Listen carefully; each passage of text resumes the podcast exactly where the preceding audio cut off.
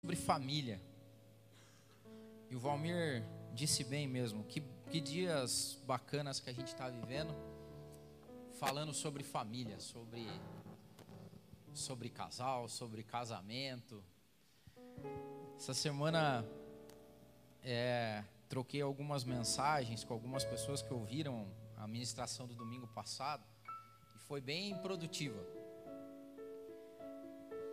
E surgiram outras símbolos, né, simbologias de como a gente está perdendo o contato com o projeto primário, projeto inicial.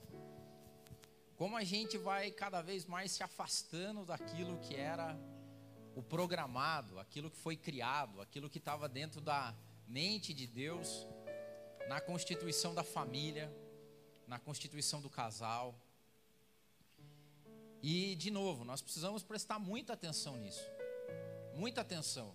Porque tem um plano. Tem um plano. Tinha um plano. E eu falava ali atrás, hoje de manhã, que tem uma coisa que joga contra nós, que é o tempo.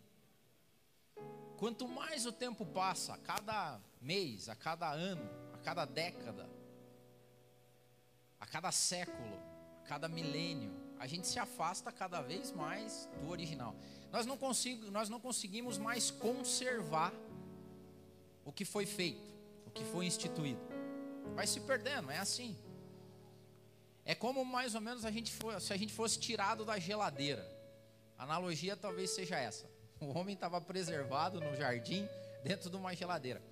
Quando o pecado entra, é como se tirasse o homem da geladeira e colocasse ele fora da geladeira. Aí o que, que acontece?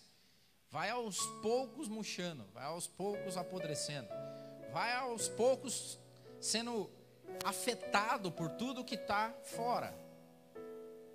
E nós vamos nos manchando. E fica cada vez mais difícil. Nós estamos falando sobre casamento. Hoje é a segunda parte da palavra o espírito e a noiva. E eu terminei domingo passado falando sobre a depreciação do noivo. Grande simbologia. Para mim, essa é a maior. Nos casamentos atuais, não é mais a noiva que espera, é o noivo que espera. E isso para mim foi assim a simbologia máxima do que a gente transformou o casamento na lógica bíblica. Nós depreciamos o noivo. O grande foco de atenção passou a ser a noiva. E já pensou que, como a simbologia é tão forte, mas tão forte, que parece brincadeira. Você fala, não, nós vamos fazer um casamento e vai mudar agora.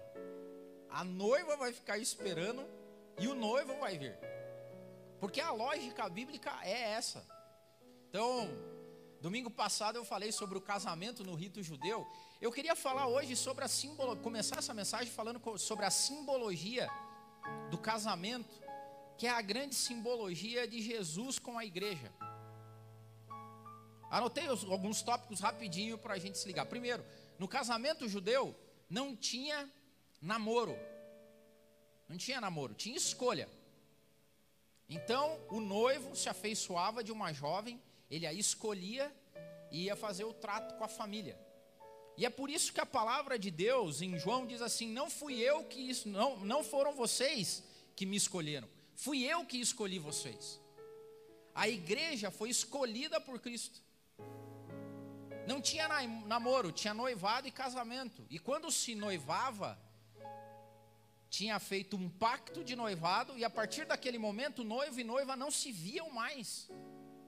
Ou seja, noivava, o noivo ia embora, e o período de, o período de noivado eles não passavam junto. A noiva passava se preparando, e o noivo ia preparar um lugar para eles. Ia preparar primeiro uma câmara nupcial, onde eles iam passar a lua de mel. Que normalmente durava sete dias, só os dois. Ninguém mais incomodava, sete dias. É daí que vem a simbologia de que Cristo, quando esteve aqui, na primeira vinda de Cristo, foi o noivado de Cristo com a igreja. Lembra que eu falei que Segundo os teólogos, a última ceia foi o pacto de noivado, porque era assim que acontecia com o judeu. Lá era feito uma nova aliança, era feito um contrato entre a família do noivo e a família da noiva. E é isso que nós vemos escrito em 1 Coríntios 11, a partir do verso 23, onde Jesus fala assim: ó, esses, esse vinho é a nova aliança que eu faço com vocês. E ele toma do vinho e ele diz o seguinte: esse cálice que eu bebo com vocês, eu não vou beber de novo. Só vou beber de novo quando a gente se encontrar numa festa. A segunda vinda de Cristo, segundo a tipologia e a simbologia do Novo Testamento, é o casamento. Nós tomamos aí, é assim que a noiva no, no, no casamento judeu faz. É celebrado a bênção do vinho no noivado, a taça é guardada para que nas bodas, no casamento, eles a tomem de volta. E é assim que acontece. Uma das partes mais importantes lá do casamento judaico era o dote, era o preço que era pago pelo noivo, pela noiva. E Jesus diz isso também. Sabe qual é o dote que eu paguei para ter você, minha noiva? A minha própria vida. Não tem dote maior de nenhum noivo pago até hoje do que o dote que foi pago por Jesus, que pagou na cruz do Calvário. Esse é o meu corpo que é entregue por amor de vós. A última ceia é uma cerimônia de noivado, na simbologia bíblica. É maravilhoso isso. Então, olha como o casamento é importante, porque a Bíblia conta a história de um casamento. A lógica era tão forte nisso para o judeu, essa era a grande, a grande, a grande festa. Eu já falei isso. Quando o noivo ia embora, ele tinha o costume de deixar um presente para a noiva, alguma coisa para que ela lembrasse dele no período em que ele estivesse fora, no período do noivado. E o, qual é o presente que Cristo deixa para sua noiva? O maior presente de todos, a maior dádiva de todas, que faz nos lembrar e não se esquecer que ele vai voltar, que é o Espírito Santo, que na Bíblia é considerado o casamenteiro. Assim como Abraão preparou a esposa para o seu filho, nós temos um casamenteiro, que é o, o amigo do noivo e da noiva. Geralmente é o melhor amigo do noivo, na tradição judaica. Que é um casamenteiro, que troca informações, porque durante o noivado, noivo e noiva não se falam. Mas tem um cara que vai levando mensagenzinhas. Ó, ela tá lá esperando, hein? Tá. E ali ele, como é que tá? Não, tá ralando lá, porque para preparar a câmara nupcial lá tá difícil, tal, mas tá dando os pulos dele. E ele já conseguiu a casa? É por isso que a palavra de Deus, em João também diz que assim, ó, é por isso que eu devo ir, porque eu vou para preparar morada para vocês para que aonde eu estiver vocês estejam também. Esse período de noivado é o período onde o noivo vai e prepara a casa, o lar para a noiva. E é isso que diz a Bíblia. Para terminar e culminar, o noivo só poderia retornar quando o pai dele decidisse que ele podia retornar. E é por isso que a palavra de Deus, escrita em Marcos, diz que daquele dia e hora ninguém sabe, nem os anjos do céu, nem o filho, mas simplesmente o pai. É só Deus que sabe o dia que o noivo vai voltar. E era assim na tradição judaica. Por quê? Porque o filho ficava arrumando as coisas, mas quem dava a palavra final falava assim: tá, beleza, filho, agora você tá com tudo certinho, câmara nupcial preparada, sete dias de de lua de mel, tá com a sua casa pronta, tudo certinho, pode ir. E quando o pai do noivo dizia isso, o noivo preparava sua comitiva e ia até a cidade da noiva. E normalmente eles chegavam no final do dia, na noite, depois de um dia de trabalho, de ajeitar. Não tinha feriado, não, cara. O judeu trabalhava. Final do dia ia buscar sua noiva. E a noiva aguardava, porque ela não sabia que dia que o noivo ia voltar. Ela só sabia que em determinado período, que era mais ou menos alguns anos que ele demorava para construir a câmara nupcial e deixar tudo certo. Os noivos, que não são bobos nem nada, queriam fazer isso o mais rápido possível para buscar a noiva. E as noivas ficavam preparadas. Segundo a tradição judaica também, tinha a festa das trombetas e a festa das trombetas acontecia na lua nova, a noite mais escura do período lunar. E é por isso que as noivas se preparavam e ficavam junto com as suas amigas com lâmpadas. O noivo geralmente chegava de noite e ele chegava fazendo festa. E ele chegava ao som de trombetas, de chofares. Vinha uma comitiva, o noivo está chegando. O que, que a noiva fazia? Acendia a lâmpada, não tinha luz elétrica. Naquela época, então, acendiam as lâmpadas, se preparava o caminho. E outra, a noiva deixava os pertences dela preparado. Porque quando o noivo chegava, ela acendia a lâmpada, era feita a cerimônia do casamento e ela ia embora, meu amigo. Não tinha mais, vou embora. E é por isso que a simbologia bíblica fala disso. Ela fala que, Mateus 25, mas à meia-noite ouviu-se um clamor. Aí vem o esposo, sair-lhe ao encontro. Então todas aquelas virgens se levantaram e prepararam as suas lâmpadas. E as loucas disseram às prudentes: Dai-nos do vosso azeite, porque as nossas lâmpadas se apagaram. Apocalipse termina, versículo no capítulo 22, dizendo isso. O espírito e a noiva dizem: Vem, venha noivo. Tinha um desejo da noiva de que o noivo viesse o mais rápido possível. E lá em Apocalipse dá conta da festa, das bodas do cordeiro. Regozijemo-nos, vamos nos alegrar e dar-lhe glória, pois chegou a hora do casamento do cordeiro, e a sua noiva já se aprontou, e foi-lhe dado para vestir linho fino, brilhante e puro. O linho fino são os altos justos dos santos. E o anjo disse: Escreva, felizes os convidados para o banquete do casamento do cordeiro. E acrescentou: estas são as palavras verdadeiras de Deus. A Bíblia conta a história de um casamento, cara. Por isso que é importantíssimo. Ah, e coisa boa, tá? Povo que sabe fazer festa é judeu. Tanto que na lei mosaica não tem dica para fazer festa, tem dica para tudo. Tem dica de como proceder, tem uma lei, mas na hora da festa, velho, festa mesmo, é festa. Celebração porque foi feito por merecer. Toda essa simbologia bíblica chegamos nós aqui, de novo, milhares e milhares de anos depois, estamos nós aqui, em Curitiba, 2019, vivendo o mundo que a gente vive. Um mundo onde toda a tensão do casamento, eu quero reforçar isso porque é muito importante.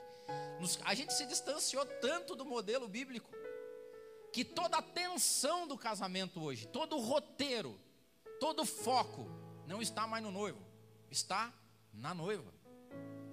Milhares e milhares de reais são gastos hoje em festas de casamento, porque a gente sabe da festa de casamento. Só que qual que é a atenção? Na noiva. E o noivo? Ais de paus. Não atrapalhe, cidadão. É essa a lógica.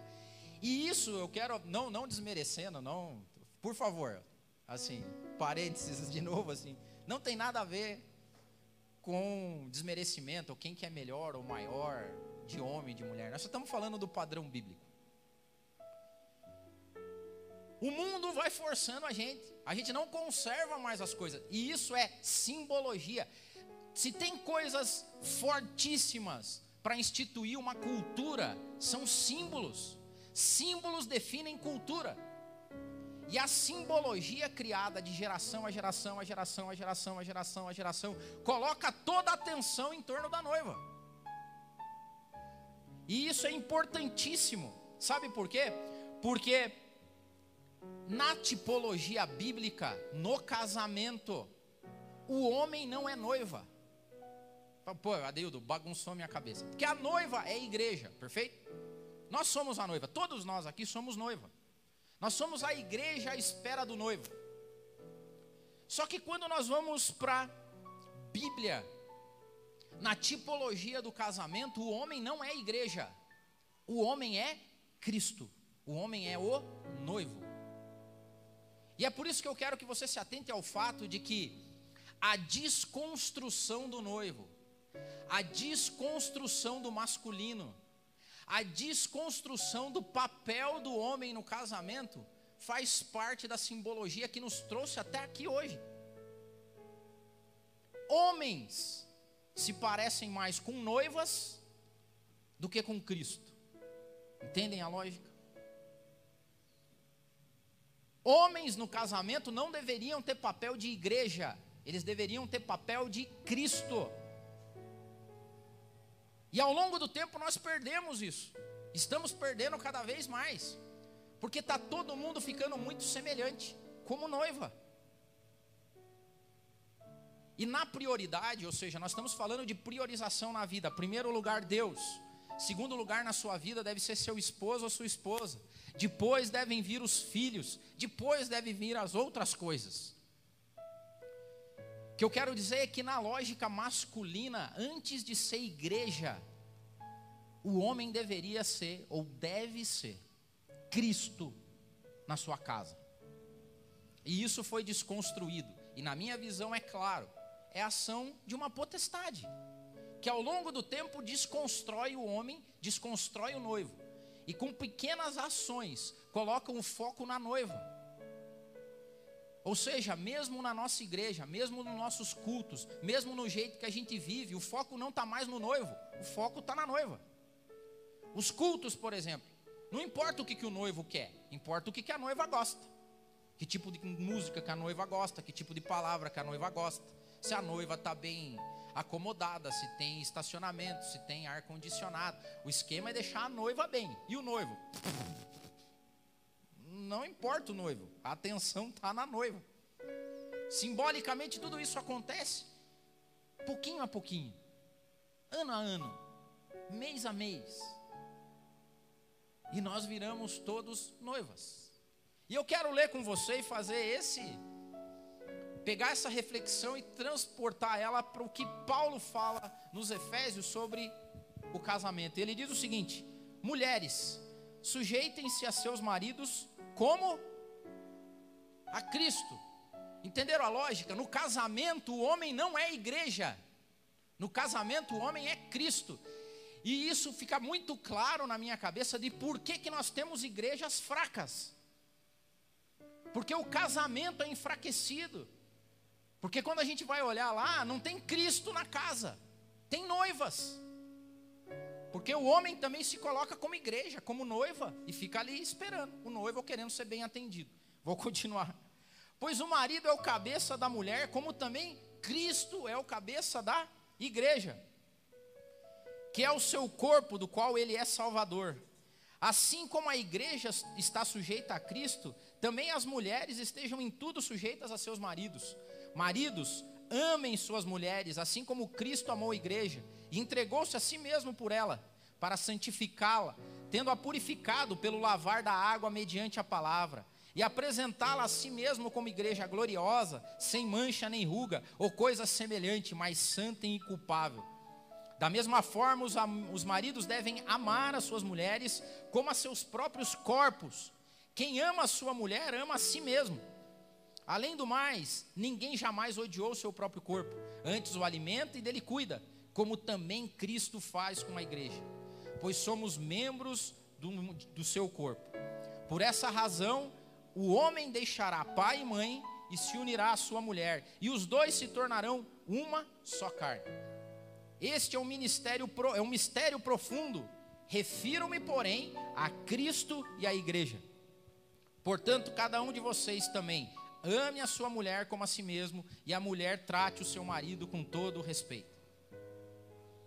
Não sei se você reparou aqui no texto como o homem está desconstruído hoje.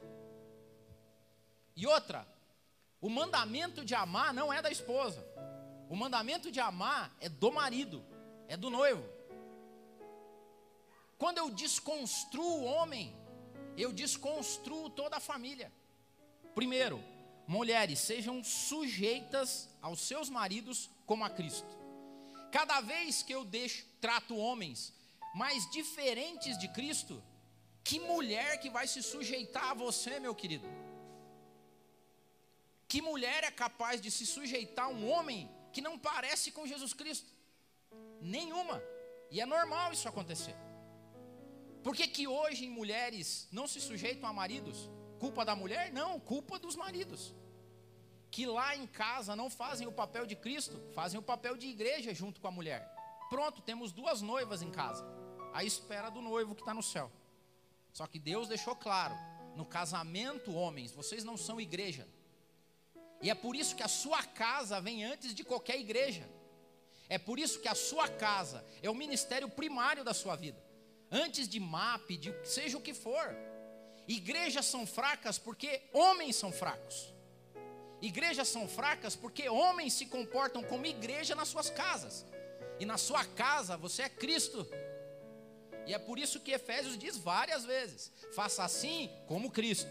Seja o cabeça como Cristo. Ame a sua esposa como Cristo.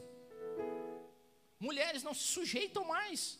E eu vou dizer aqui: é difícil para elas mesmo. Vai se sujeitar a você? A mim? Elas só vão fazer isso à medida que Jesus for reflexo na nossa vida. Continuando com o texto, ela diz assim, ó: Pois o marido é o cabeça da mulher, como Cristo é o cabeça da igreja, que é o seu salvador. Cara, de boa. Que salvação mulher vê em homem hoje? De boa.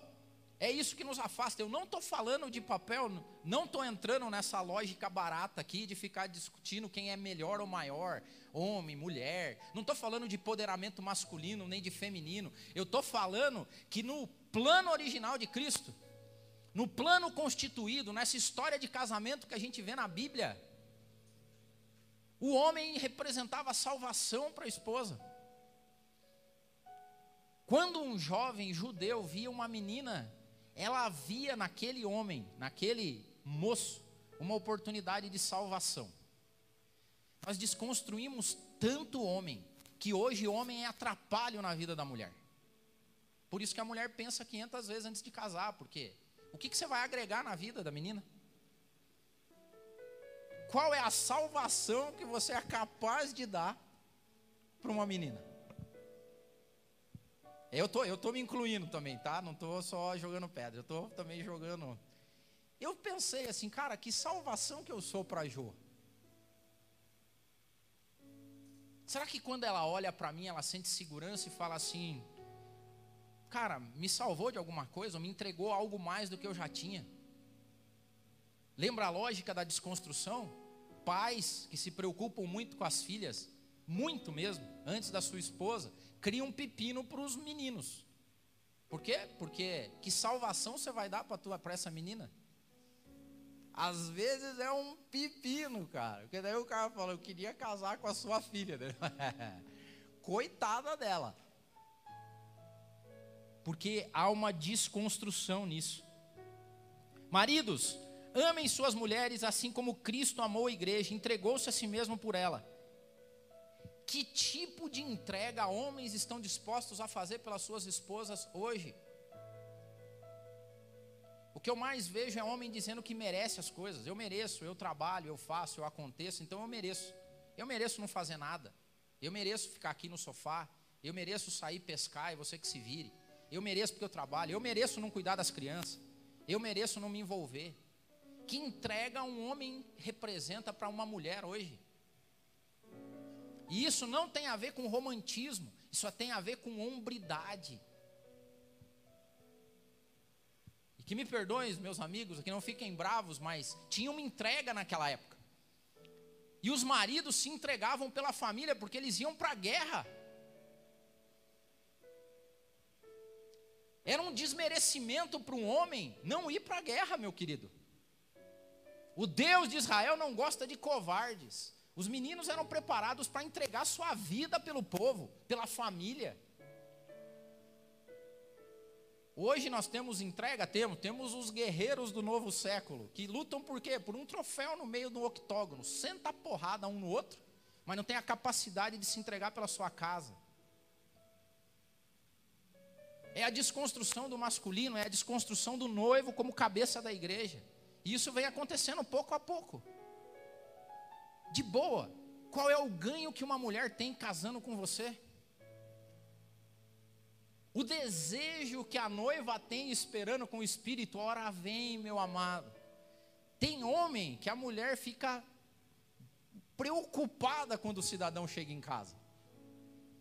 Ao contrário da noiva, exemplificada pela igreja, que está clamando, está se preparando, porque o marido vai chegar em casa Tem mulher que fica assim, meu Deus, tá chegando figura.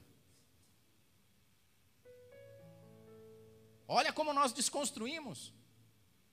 As noivas não viam a hora de que o noivo chegasse, não viam a hora de, do acontecimento. A tua esposa fica esperando você chegar em casa e fala, pô, aqui não tá, não chega. Ou ela olha e fala assim, ai meu Deus, tomara que demore um pouco mais. Você liga e fala assim, vou ter que fazer hora extra. Ela, ai meu Deus, que alegria. Fica mesmo bem. Amor, vou ter que viajar. Ah, sério, vai ter que viajar? Oh, que pena. Desconstruiu, cara. Homem não significa mais entrega nenhuma para a esposa dele. Cria toda a sorte. Lá na tua casa você não é igreja, não, meu querido. Lá na, minha, lá na tua casa você é Jesus Cristo. Olha a responsa. Nós enfraquecemos para santificá-la, como também Cristo a santificou perante a palavra. A noiva, antes de se casar, tinha um ritual de purificação, um banho para a noiva. Isso era feito pela palavra, aqui na simbologia no Novo Testamento. A limpeza da casa, da sua casa, é feito pela palavra. O quanto de nós, homens, conhecemos a palavra de Deus, o quanto de nós nos esforçamos para isso, se perdeu. Porque quando se faz cultos de mulheres, enchem. Quando se fazem cultos de crianças, enchem. Quando se fazem encontros com homens, por quê? Porque o homem tem mais coisa para fazer do que ficar estudando a palavra. O homem tem que trabalhar, tem que dar seus pulos. Cara, é a miguelada geral. A tua casa não é purificada porque você não entende bulhufa da palavra de Deus. Porque você, quando se senta num banco de igreja, você se comporta como noiva. Porque você não tem a capacidade de filtrar aquilo que é pregado. Por quê? Porque pastores, maus pastores, mandam mais na sua casa do que você, meu querido. Porque você não entende de Bíblia. Porque você desce goela abaixo toda a sorte de heresia, de doutrina que é pregada em púlpitos por aí. E quem sofre? A sua casa. Por quê? Porque a sua noiva, a sua esposa, os seus filhos vão ficando manchados com heresias. Desculpe, mas essa é a realidade. Nós somos desconstruindo. É isso que está acontecendo. Aqui diz assim: ó, maridos, amem as suas esposas como o seu próprio corpo.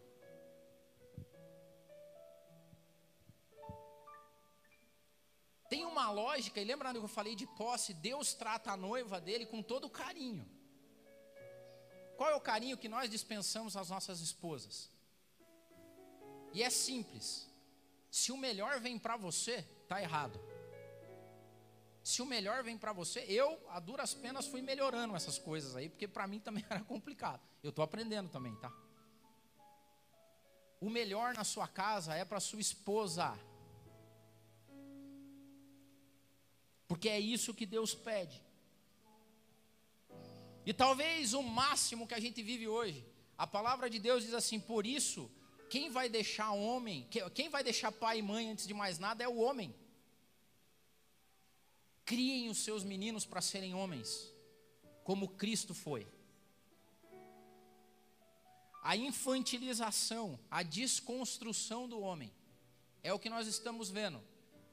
De novo, não é mais a noiva que espera, é o noivo que espera. Os homens hoje, gente, o referencial de homem que nós temos no mundo moderno é uma galera sentando num boteco, tomando umas brejas, cantando um modão, tomando todas, levando a vida no churrasco, na cerveja, dando uns, uns rolê de carro, de moto, tirando racha. Esse é o modelo de homem que a gente tem no mundo de boa, se for esse homem aí, cara, a mulherada não deve querer mesmo. Nós infantilizamos. Hoje se formam, de novo, pelo amor de Deus, estou falando aqui, não tem nada a ver com empoderamento masculino ou feminino, tem a ver com a desconstrução do noivo na simbologia bíblica. Hoje as mulheres são mais aplicadas do que os homens. As mulheres leem mais, elas se formam mais, elas se dedicam mais. E é claro, porque elas vão se agarrar. E eu vou dizer para elas, elas têm um noivo melhor do que você, melhor do que eu. Só que nós deveríamos nos esforçar para ser parecido com aquele. Essa semana eu viajei. E eu estava preparando a mensagem, né, cara? Eu estava preparando a mensagem. E eu estava ouvindo, lendo tal. E fui no avião. Aí cheguei no aeroporto, determinado aeroporto, um monte de homem, cara. Dia de semana. E os caras com as camisetas de time, porque ia acontecer a semifinal de um grande jogo. E eu falei ali, velho, de boa, cara. Se eu sou uma mulher, cara, vou querer um cara desse? Bobeou, bobeou. Uma boa parte das mulheres, daqueles torcedores, que dia de semana estão viajando para ir ver o seu time do coração jogar devem estar trabalhando, lavando roupa, cuidando dos filhos. Cara, que desconstrução, velho. Que desconstrução. Os homens morriam nos campos de batalha para defender suas esposas. Hoje os caras morrem em briga de torcida, velho. Esses dias eu vi, me perdoe a palavra, um imbecil, um imbecil na TV. O cara fez a pergunta, mas entre tua esposa e o time, fala, ah, chorando. É o time. De boa, mulheres, sejam exigentes, sejam mesmo. Não aceitem nada menos do que alguém muito parecido com Jesus Cristo na sua casa. E se não é, peçam. Só que tem o lado da noiva também. Será que uma noiva, num casamento hoje, se teria disposição para falar assim, ó, eu, eu ainda queria ver isso um dia. Assim, não. Cara, Lembra, lembra da, da jura judaica? Você é consagrada a mim quando o noivo judeu colocava a aliança ou deixava o presente. Você é consagrada a mim. E a palavra da esposa é: Eu sou do meu amado e o meu amado é meu. A desconstrução total para mim seria o dia que uma mulher gostasse tanto de um homem, assim como gosta de Cristo, que o casamento se invertesse, que ela falou assim: não, não, não, vamos fazer um caso, cerimônia de casamento diferente. Eu entro e eu te espero. Nós perdemos. O que a gente fez, homens, é que da mesma forma que a esposa aguarda Cristo, nós homens também estamos aguardando. E eu vou dizer para você: na sua casa você não é igreja, na sua casa você é Cristo. E Cristo não espera nada, Cristo faz. Cristo se entrega, Cristo morre, Cristo luta. Isso quer dizer, meus queridos e amigos, irmãos, faça as coisas, dê teus pulos, batalhe, morra, entregue, reconquiste a tua esposa, seja homem na essência, porque nós somos desconstruídos. Nós preferimos ser a noiva que espera do que ser o noivo que trabalha. Porque o noivo, a noiva está esperando. O que, que o noivo está fazendo? Trabalhando. Está lá construindo uma câmara nupcial, está construindo uma morada. Não esperem. Vocês não são igreja na casa de vocês, vocês são Cristo. Porque vai chegar o dia que o noivo vai vir. E o noivo vai buscar a noiva dele. E Paulo se coloca como casamenteiro, né? Paulo se coloca como casamenteiro. Na palavra de Deus, ele diz o seguinte: Eu faço de tudo para entregar a igreja como uma virgem preparada para o seu noivo. Sabe o que nós homens temos que fazer? Sermos casamenteiros. E quem que nós vamos ter que entregar para Cristo? A nossa família. Pare de se portar como noiva porque você não é noivo. Se porte como Cristo. Nós temos um longo caminho pela frente, de tudo que nós perdemos, até que volte a fazer sentido na vida de mulheres ter um homem ao lado dela. Porque, de boa, ultimamente não está valendo a pena em nada. Não há nenhum motivo para ser submisso, não há nenhum motivo para desejar, nenhum motivo para esperar. Não há nenhum motivo para se entregar e nem muito mesmo ver salvação em homens. Por quê? Porque simplesmente a gente abandonou tudo e resolveu se portar como noiva. Que nessa manhã, Deus toque o seu coração aí. E que você comece a fazer por onde. É o que Deus pede. O Espírito e a noiva dizem: Vem. Você não vai conseguir fazer isso por você sozinho. Você só vai conseguir fazer isso com o Espírito Santo na tua vida. Não há outra forma. E eu queria que você, que é homem nessa manhã, pedisse que o Espírito Santo te enchesse. Muito, muito. Esse também é o meu pedido. Senhor, eu te agradeço. Eu te agradeço porque, apesar de todas as nossas falhas, das coisas todas que nós fizemos errado, ó Pai, de tudo que nós perdemos no caminho, de todos os atalhos que a gente tomou, de todas as bifurcações que nós tomamos erradas, de todas as simbologias que a gente mudou, de todas as potestades, ó Pai, que nos dominaram. Eu te agradeço porque o Senhor Espírito Santo ainda está aqui e ainda age, e ainda fala. Porque nós ainda não fomos abandonados e nunca seremos. Porque mesmo nas lutas, nas maiores aflições, o Senhor disse que estaria conosco. Mas nessa manhã nós te imploramos, ó Pai, te imploramos nós imploramos, nos faz voltar à essência. Seja cheio, que as nossas vidas sejam cheias de Ti, Espírito Santo. Nós não damos um passo se não for na Tua companhia. Não nos deixe tomar atalhos. Restabelece a hombridade, restabelece as nossas casas e que o Seu nome seja glorificado sempre. Que nós possamos entregar de novo a nossa família aos Teus pés. Que o Senhor seja o centro de tudo. E nós ansiamos, ó Pai, esperamos o dia daquela grande festa. Em nome de Jesus.